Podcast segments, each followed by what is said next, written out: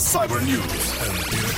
Cyber News. Antena 3, voltamos às notícias de tecnologia. O Google lança ferramenta de vídeo que esclarece todas as dúvidas dos utilizadores. E a Samsung vai produzir um smartphone maleável já no ano que vem. Cyber News. Cyber News. A Google lançou esta semana uma ferramenta que auxilia e também esclarece as dúvidas dos utilizadores nas mais variadas situações e sobre diversos assuntos através de videochamada com um especialista.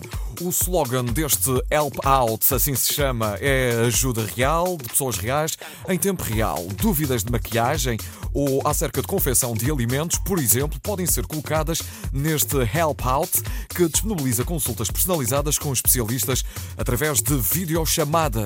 Para já, os temas ou categorias das questões podem ainda ser um pouco abrangentes, versando, por exemplo, o entretenimento, cozinha, saúde ou mesmo jardinagem. É uma ferramenta de vídeo que esclarece todas as dúvidas dos utilizadores da Google. Cyber News. Cyber News. Depois de ter apresentado o primeiro telemóvel com ecrã curvo do mundo em outubro, a Samsung está de volta e vai tomar a iniciativa noutra área já em 2014.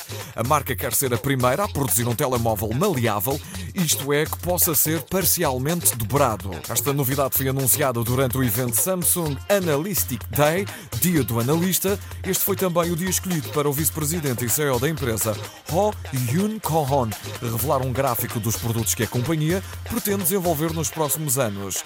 Os mais notáveis elementos da lista são claramente os smartphones maleáveis e também, mais à frente, os dispositivos completamente dobráveis. Os consumidores podem esperar os primeiros já em 2014, enquanto os segundos aparelhos são previstos para 2016 e 2017. Cyber News. Cyber News.